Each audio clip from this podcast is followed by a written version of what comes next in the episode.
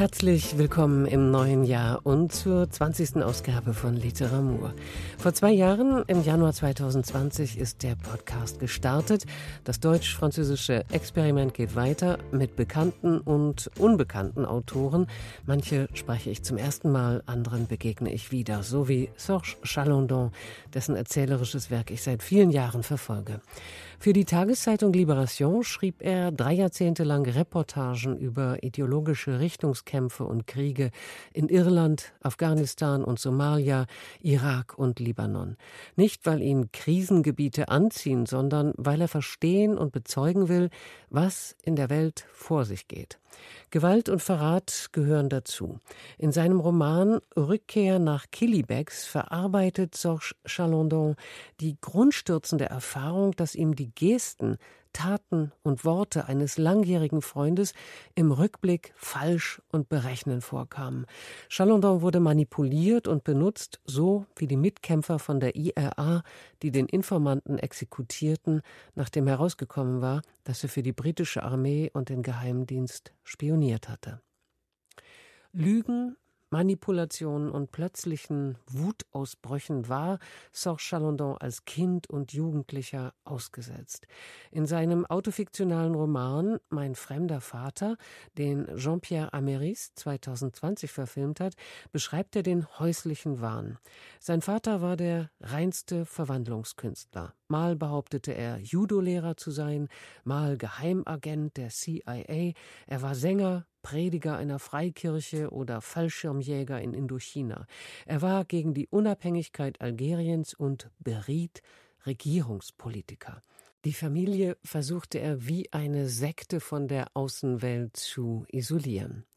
Mit seinem jüngsten Roman Verräterkind hat Serge Chalandon das Vaterkapitel in seinem Leben endgültig abgeschlossen.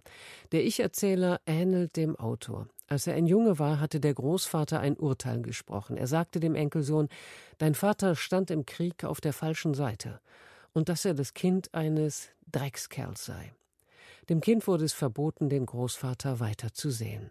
Das Schweigen und die widersprüchlichen Ausflüchte des Vaters über die Kriegsjahre kann der Erzähler nicht länger ertragen, als er 1987 ganz so wie Serge Chalandon, in Lyon den Prozess gegen Klaus Barbie beobachtet. Für seine Gerichtsreportage ist Serge Chalandon 1988 mit dem Albert Londres Preis ausgezeichnet worden. Es gibt im Roman einen Vater Dreckskerl und den NS-Verbrecher Klaus Barbie. Es gibt traumatisierte Überlebende des Zweiten Weltkriegs und die abwesenden Opfer. Es gibt wütende Menschen, Zyniker, Gleichgültige und den Erzähler, der sich von der Last befreien muss, die ihn seit seiner Kindheit verunsichert und quält. Ich habe Sir Chalandon gefragt, ob ein tiefsitzendes Gefühl der Scham ihn dazu gebracht hat, diesen Roman zu schreiben. Le salaud pour moi, c'est pas le français qui était dans l'armée allemande.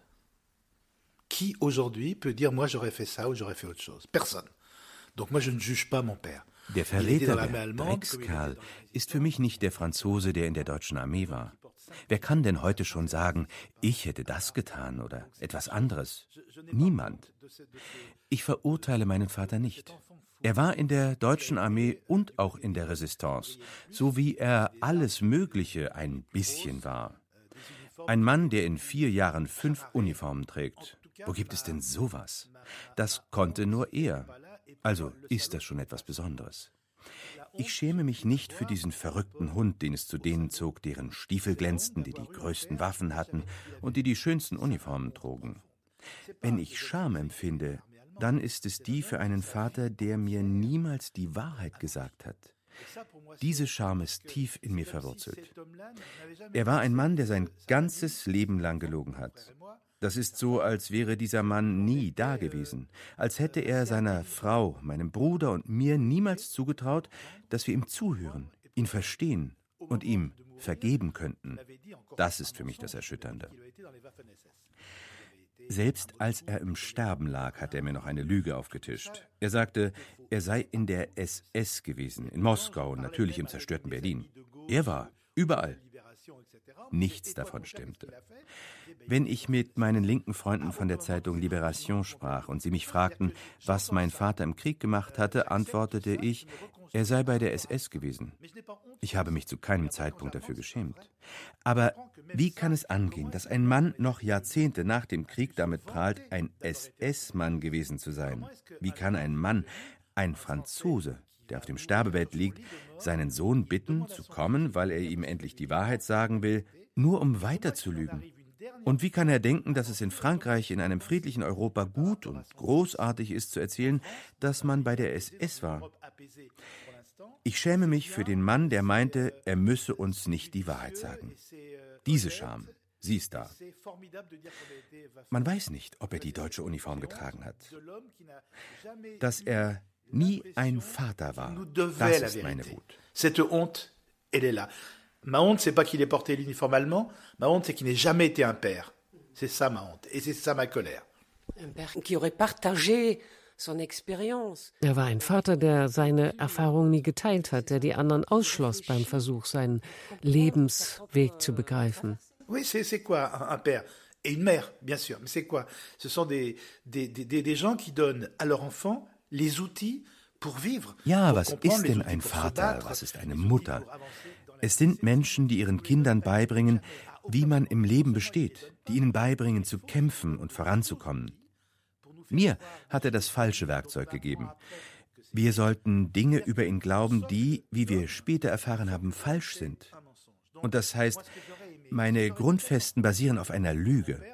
Ich hätte mir so sehr gewünscht, dass mein Vater eines Tages, als ich groß war, zu mir gesagt hätte, ich muss dir nicht von meinem Krieg erzählen, sondern von meinen Kriegen. Schau, mein Sohn, niemand kann sagen, was er 1940, 41, 42 getan hätte. Niemand, außer denen, die wirklich im Krieg waren. Heute zu sagen, ich glaube, ich wäre im Widerstand gewesen, das ist billig, das ist beschämend. Auf jeden Fall hätte er mir sagen können, hör zu, ich war jung. Ich war neben der Spur. Erst in der französischen Armee und dann, als die Deutschen kamen, habe ich mich ihrer Armee angeschlossen. Und weil das eine Dummheit war, bin ich wieder in die französische Armee zurückgekehrt und habe mich dem Widerstand angeschlossen. So, jetzt müssen wir darüber reden. Ich muss es dir erklären. Das wäre wirklich gut gewesen. Auch seine politischen Fehler hätten mir in meiner Persönlichkeitsentwicklung geholfen.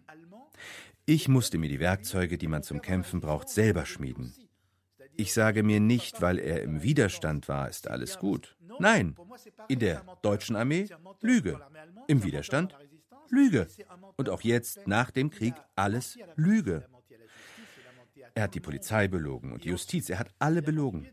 Auch seine Familie, als ob wir Staatsanwälte, Polizisten oder Richter wären. Das ist absolut unerträglich. Ich schäme mich dafür, dass mein Vater in mir niemanden gesehen hat, mit dem er vertrauensvoll hätte sprechen können. Dans votre livre, vous entrelacez de niveaux, de plans. In Ihrem Buch verschränken Sie zwei Ebenen miteinander. Man begreift die enorme Anstrengung des Sohnes, der als Erzähler auftritt, das Leben des Vaters zu verstehen, um ihm verzeihen zu können. Und man verfolgt den Prozess, der Klaus Barbie 1987 in Lyon gemacht wurde. Barbie schwieg und bestritt jede Verantwortung. Der Vater des Erzählers provoziert mit bewundernden Bemerkungen für Barbie. Der glaubt, die Justiz und ganz Frankreich vorführen zu können. Und er macht sich über die Pflicht zur Erinnerung lustig. Der erzählende Sohn empfindet sie zutiefst. Wir verfolgen also zwei Prozesse. Den eines Mannes, der sich gewissermaßen im Krieg verloren hat, und den eines wahren Verbrechers d'un vrai criminel. Alors, c'est étrange parce que, en fait, je, je, ne fais pas le procès de mon père. Il y a, je crois qu'il y a un seul procès dans ce livre, c'est le procès de Klaus. C'est lui, oui, mais c'est lui qui pense que vous, vous lui voilà, faites le procès. Voilà, mais moi je ne fais pas son procès, moi je, je fais ce qu'on appelle dans, dans, le droit français, je ne sais pas comment ça s'appelle en allemand, et je tiens à m'en excuser, s'appelle, je fais l'instruction de son, de son affaire. Eigentlich mache ich meinem Vater nicht den Prozess. Es gibt nur einen Prozess in diesem Buch. Und das ist der Prozess von Klaus Barbie. Ich ermittle den Fall meines Vaters. Das heißt, ich verurteile ihn nicht, sondern sammle alles, was man über ihn weiß. Wenn ich dann alles weiß, verurteile ich ihn immer noch nicht. Das Einzige, was ich verurteile, ist, dass er nicht den Mut hatte, mit mir über all das zu sprechen. Nun kann man mich fragen, ja, und was macht das Ganze zu einem Roman? Der Barbie-Prozess hat ja nun mal wirklich stattgefunden. Ich habe anhand von Akten schließlich in Erfahrung gebracht, was mein Vater im Krieg gemacht hat. Aber das beobachtet. Ich war als Journalist im Saal und mein Vater saß 1987 in Lyon im Publikum. Mon père était là avec mon procès Klaus Barbie. J'étais dans la salle en tant que journaliste et mon père était dans le public en 1987 à Lyon. Das war genau der Moment, in dem ich dachte, das ist fiktional, das haben sie erfunden. À l'époque, il me disait qu'il avait été résistant. Donc pour moi, c'était un résistant français, mon père, qui venait assister au procès du chef de la Gestapo de Lyon. Et je trouvais ça incroyable que ce résistant français, avec la Légion d'honneur au revers et Légion d'honneur qui, qui n'avait pas le droit de porter, mais il Nein, das Erschütternde ist, dass mein Vater mich gebeten hatte, an diesem Prozess teilzunehmen. Und er sagte mir damals, dass er im Widerstand gewesen sei. Für mich war er also ein französischer Widerstandskämpfer mit der Nadel der Ehrenlegion am Revers, der zum Prozess gegen den Chef der Gestapo von Lyon kam. Aber wenn Klaus Barbie lachte, dann senkte er den Kopf. Und ich fand, dass er für einen französischen Widerstandskämpfer eher auf der Seite des Feindes zu stehen schien. Das heißt, sobald Klaus Barbie oder sein Anwalt Maître Vergès provozierten, freute sich mein Vater. Und sobald Klaus Barbies oder Vergès Einlassungen oder Argumente abgewiesen wurden, war er traurig. Ich dachte, das ist seltsam. Aber ich glaubte während des gesamten Prozesses noch, dass er ein Lyoner Widerstandskämpfer war. Und gegen Ende seines Lebens gesteht er mir also, dass er gelogen hatte und dass er in der Waffen-SS war, was auch nicht stimmte. Aber als er stirbt, habe ich einen Vater, der sich zur Waffen-SS bekennt. Und so ist es nun mal. Ich werde damit leben. Und beginne, meinen Freunden zu erklären, dass er in der Waffen-SS war. In den Jahren 2010 bis 15, 2020, als ich die Akten einsah und die gesamte Geschichte meines Vaters vor Augen hatte, merkte ich, dass er Widerstandskämpfer war. Er war gar nicht bei der SS. Und ich musste überlegen, was ich jetzt mit seiner Geschichte anfangen werde. Und so kam ich auf den Prozess zurück. In einem Gerichtssaal in Lyon befand sich also ein Chef der Gestapo und im selben Raum, geschmückt mit einem falschen Orden der Ehrenlegion, sitzt dieser kleine Franzose, der im Grunde dem Prozess gegen einer seiner Chefs beiwohnt. Die Frage, die ich mir stellte, und damit kommen wir zum Roman, ist, was wäre passiert, wenn ich die Akte, die ich 2020 kannte, 1987 bekommen hätte, als er noch lebte? Und was wäre passiert, wenn ich den Saal des Schwurgerichts in Lyon betreten hätte und Klaus Barbie in seiner Box gewesen wäre und mein Vater dahinter? Ich hatte die Akten über meinen Vater auf dem Schoß und ich habe den Barbie-Prozess genutzt, um meinem Vater zu sagen, ich weiß, was du getan hast. Im Roman sage ich, dass ich die Akte meines Vaters im Prozessjahr 1987 gefunden habe. Die Fiktion hat es mir ermöglicht, meinen Vater mit den Akten zu konfrontieren. In Wirklichkeit konnte ich das nicht tun. Je dis que j'ai trouvé ce, ce, dossier en 87, alors que je l'ai trouvé en 2020. La fiction m'a permis d'affronter mon père, de le confronter avec le dossier, ce que je, ce que je n'ai pas pu faire. Klaus Barbie, il avait été condamné à mort trois fois déjà en France par coutumance. Oui, en 47 et puis en 52. Klaus Barbie war bereits dreimal in Frankreich in Abwesenheit zum Tode verurteilt worden. Das war 1947 und 52, bevor er dann 1987 von Bolivien ausgeliefert und in Lyon vor Gericht gestellt wurde. Man sollte auch nicht vergessen, dass Helmut Kohl und seine Regierung damals nicht wollten, dass Barbie in Deutschland der Prozess gemacht würde. Eines der Verbrechen, die er begangen hatte, war, dass er die Deportation der jüdischen Kinder von Isieux befohlen hatte. Sie beginnen ihr Buch mit einer Beschreibung des Kinderheims, die mich sehr berührt hat. Die Kinder wurden am 6. April 1944 abgeholt. Als sie das Haus am 5. April 1987 betreten, war es noch nicht in eine Gedenkstätte umgewandelt worden.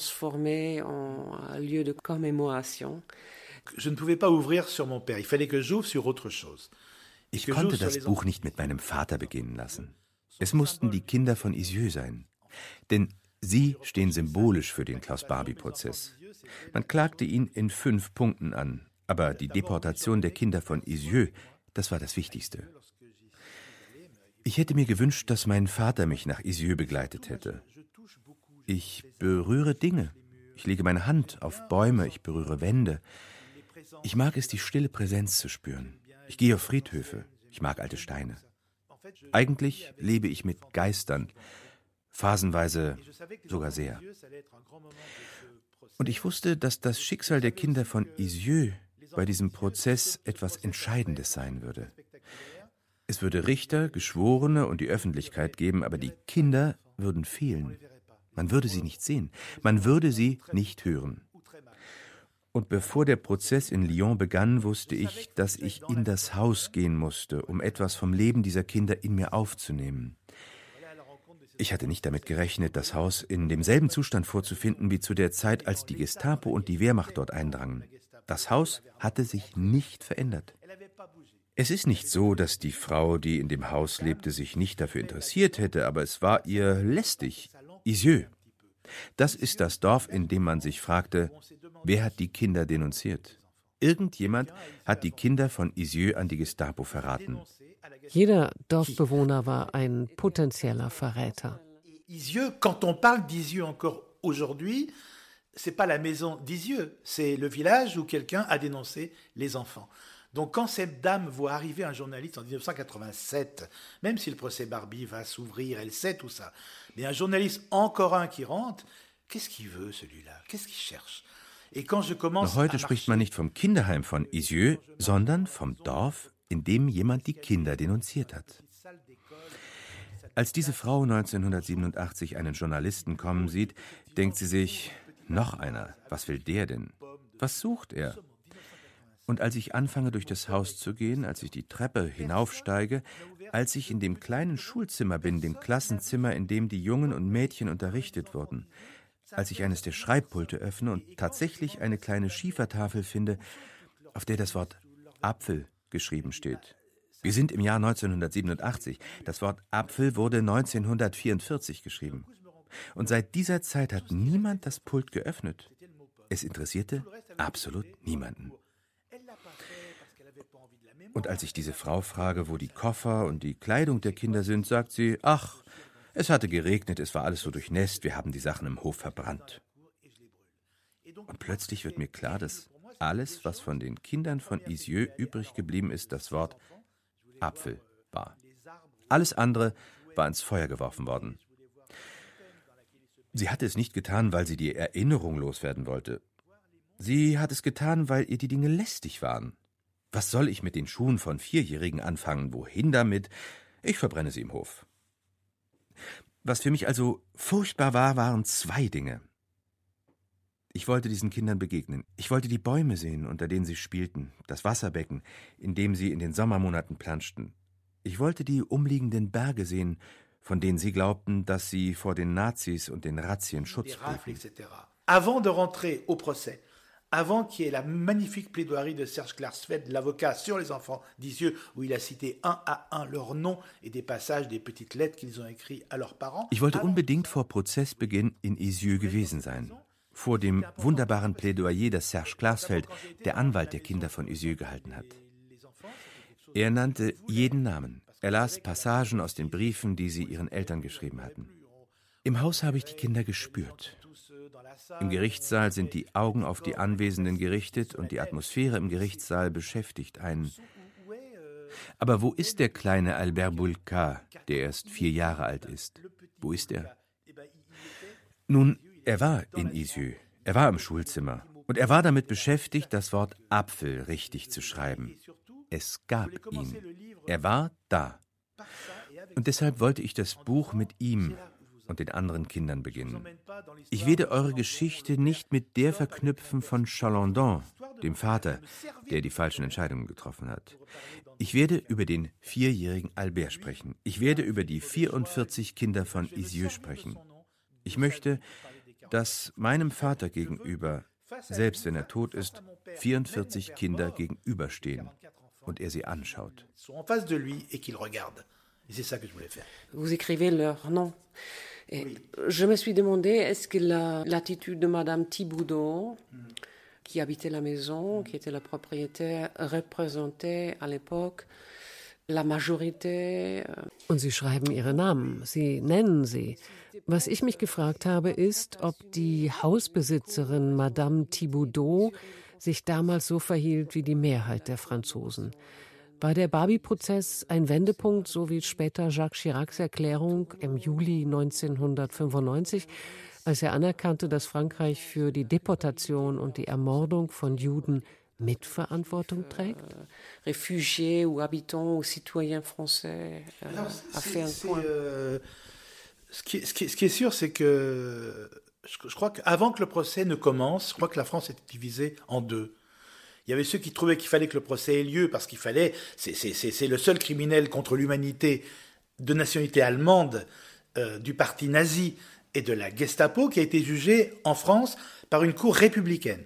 Bevor der Prozess begann, war Frankreich, glaube ich, in dieser Frage gespalten. Es gab diejenigen, die fanden, dass der Prozess stattfinden müsse. Barbie war der einzige NS-Verbrecher, der in Frankreich vor einem republikanischen Gericht verurteilt wurde. Auf der anderen Seite gab es ein Frankreich, das sagte, wozu das Ganze? Das ist lange her, er ist alt. Das habe ich oft gehört. Aber er ist doch schon so alt. Ja, okay, er ist alt. Aber die Kinder waren jung. Aber als der Prozess begann, wurde uns klar, und für mich war das extrem wichtig, dass Barbie wegen fünf Taten verurteilt würde. Klaus Barbie sagte, mein Name ist Klaus Altmann, Sie irren sich, ich bin nicht Klaus Barbie. Ich habe das, was Sie behaupten, nicht getan. Mein Name ist Klaus Altmann, die französische Justiz irrt sich. Später sagte er dann, sie sei eine Siegerjustiz und er der Besiegte. Also räumte er die Niederlage ein. Grâce à lui ou à cause de lui, les derniers survivants sont venus parler. Zu diesem Prozess erschienen die letzten Überlebenden, um auszusagen. Und selbst die Franzosen, die vorher fanden, dass es sich nicht wirklich lohnte, erfuhren etwas über den Krieg, über die Deportation, über den Widerstand. Sie hörten es aus dem Mund von Menschen, die das selber erlebt hatten. Diese Menschen würden bald sterben. Das heißt, der Prozess bot die letzte Gelegenheit, ihnen zuzuhören. Auch Geneviève Antonieuse de Gaulle, die Nichte von General de Gaulle, sagte aus. Und dann brach sie draußen auf den Stufen zum Gerichtsgebäude zusammen. Herzinfarkt. Sie hatte über das Konzentrationslager Ravensbrück gesprochen. Sie sagte uns, wissen Sie, dass es im Lager Kinder gab und dass sie dort spielten? Eine Hälfte spielte Deportierte und die andere spielte SS. Das hatte ich noch nie gehört. Auch dafür brauchte es den Prozess. Bei einer Befragung durch den Vorsitzenden erzählte eine Frau, die nach Auschwitz deportiert worden war, ich weiß, dass die Überlebenden der Transporte eine Art Eid abgelegt haben, nicht zu sagen, was in den Zügen passiert ist. Er bat sie zu sagen, was in den Zügen passierte, und die Frau sagte, wir haben Menschenfleisch gegessen, Herr Vorsitzender. Das hatte ich noch nie gehört. Nirgends. Est-ce que vous pouvez nous dire ce qui s'est passé dans les trains Le président lui dit Je vous relève de votre serment. Et la dame qui dit On a mangé de la chair humaine, monsieur le président. J'avais jamais entendu ça, nulle part. Et j'ai aussi appris des choses sur la France, sur l'autre France, pas la France de Pétain, pas la France de la. Ich habe auch Dinge über das andere Frankreich erfahren, nicht das Frankreich von Pétain, das Frankreich der Kollaboration. Eine ältere Dame, die als junge Jüdin mit falschen Papieren unterwegs gewesen war, erzählte, wie sie in Lyon an einer Straßensperre von Gestapo und französischen Gendarmen angehalten wird. Ihre Papiere sind schlecht gefälscht, das Foto fehlt, der Stempel ist nicht in Ordnung. Jeder könnte sehen, dass das Papier falsch ist, dass sie Jüdin ist. Sie sagte, ich bin zu den Franzosen gegangen, zu einem Gendarmen, einem jungen Mann. Er sah recht gut aus und er war in meinem Alter. Sie wollte ihren Ausweis geben. Er sieht, dass er gefälscht ist, gibt ihn ihr zurück und sagt, Geh, lauf weg.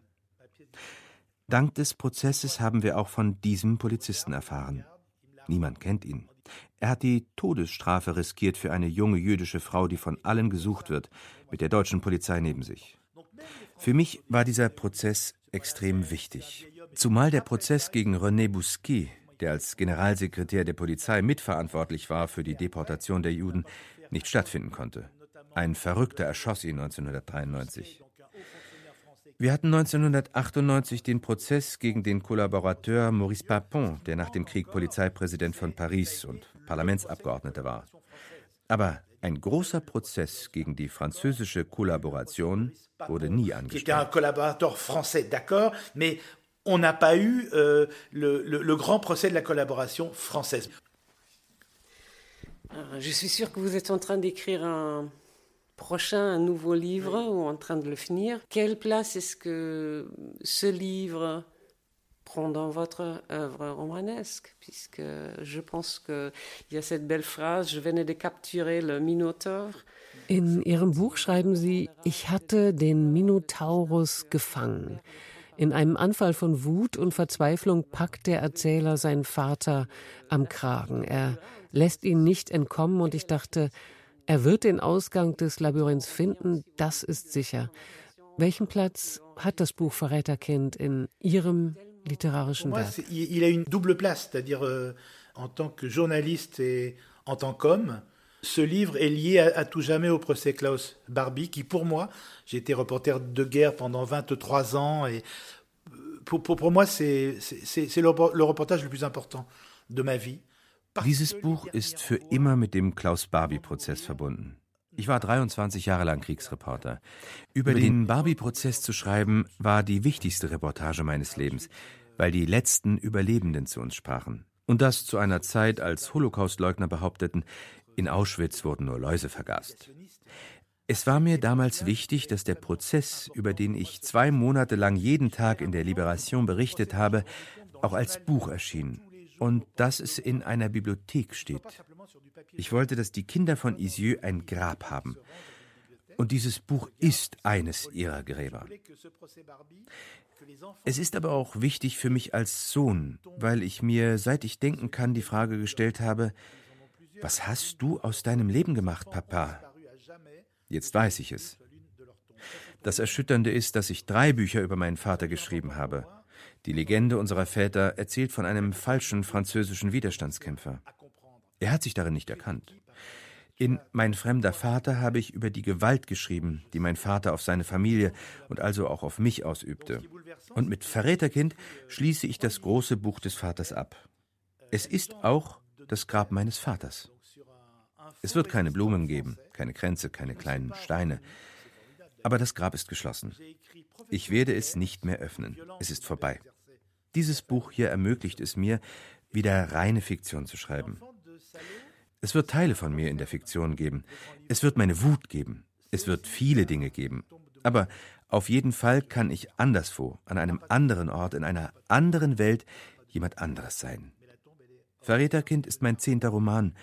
Und eigentlich habe ich das Gefühl, dass die neun vorigen Romane von einem Sohn geschrieben wurden, der seinen Vater sucht. Dieses Buch hier wird von einem Vater geschrieben. Ich bin der Vater meiner Töchter und ich bin ein verantwortungsbewusster Vater. Ich werde meinen Vater in Ruhe lassen, aber mein ganzes Leben lang werde ich bedauern, dass dieser Vater für mich und für uns nicht da war. Et aussi, ce qui est important pour moi, c'est que ce livre-là, Enfant de Salaud, c'est mon dixième roman. Et en fait, j'ai l'impression que les neuf romans avant étaient écrits par son fils était écrit par un enfant qui cherchait un père. Ce livre-là, il est écrit par un père. Je suis le père de mes filles. Et pour moi, c'est. Un père responsable. Et un père responsable. Et ce qui est important pour, pour moi, c'est que je suis plus que le fils de mon père. Je suis aussi le père de mes filles. Et, et lui, ben, je, vais le, je vais le laisser en paix, en repos. Mais toute ma vie, je regretterai que, que ce père n'ait pas existé et que ce père n'ait pas été là pour moi et pour nous.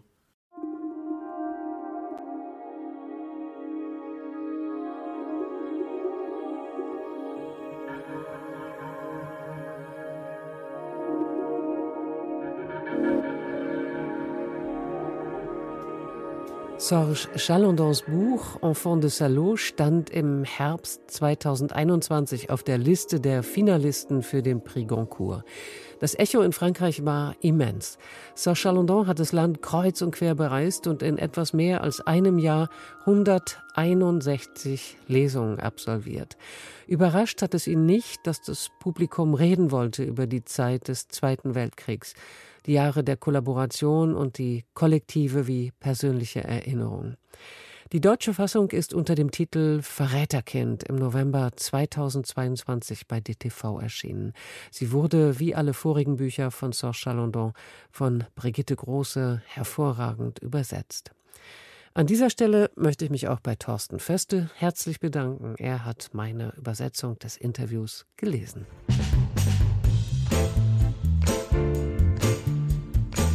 Und das war die 20. Folge des deutsch-französischen Podcasts Literamour. Ich bin Sigrid Brinkmann, bedanke mich fürs Zuhören und freue mich über Kommentare und Lesetipps. Um mir zu schreiben, können Sie die Literamour-Webseite nutzen. Bonne Journée und bis zum nächsten Mal.